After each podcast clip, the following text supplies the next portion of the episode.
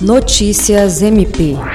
O Ministério Público do Estado do Acre, por meio do Observatório de Violência de Gênero, realizou na tarde desta quarta-feira, 24 de janeiro, o evento Encontro Transformador, com o objetivo de viabilizar a comunicação das instituições públicas com a população travesti e transexual.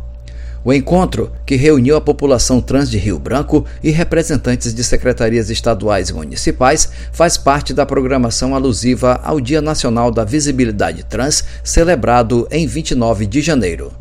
para a coordenadora geral do Obsgênero, Procuradora de Justiça Patrícia de Amorim Rego, o evento visa o estreitamento da comunicação das instituições públicas com a população trans, no que tange à execução de políticas públicas para a garantia dos seus direitos fundamentais. Jean Oliveira, para a Agência de Notícias do Ministério Público do Estado do Acre.